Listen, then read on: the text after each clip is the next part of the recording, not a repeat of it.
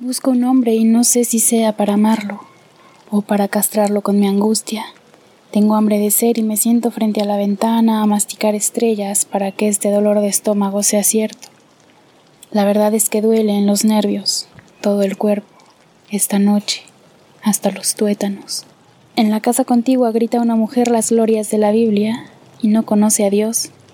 Su voz huele a vinagre, a aceite de ricino, y Dios no huele a eso. Entre mil olores reconocería el suyo. Algo que no dijeron me ha hecho daño esta tarde. He visto a otros más humildes que yo.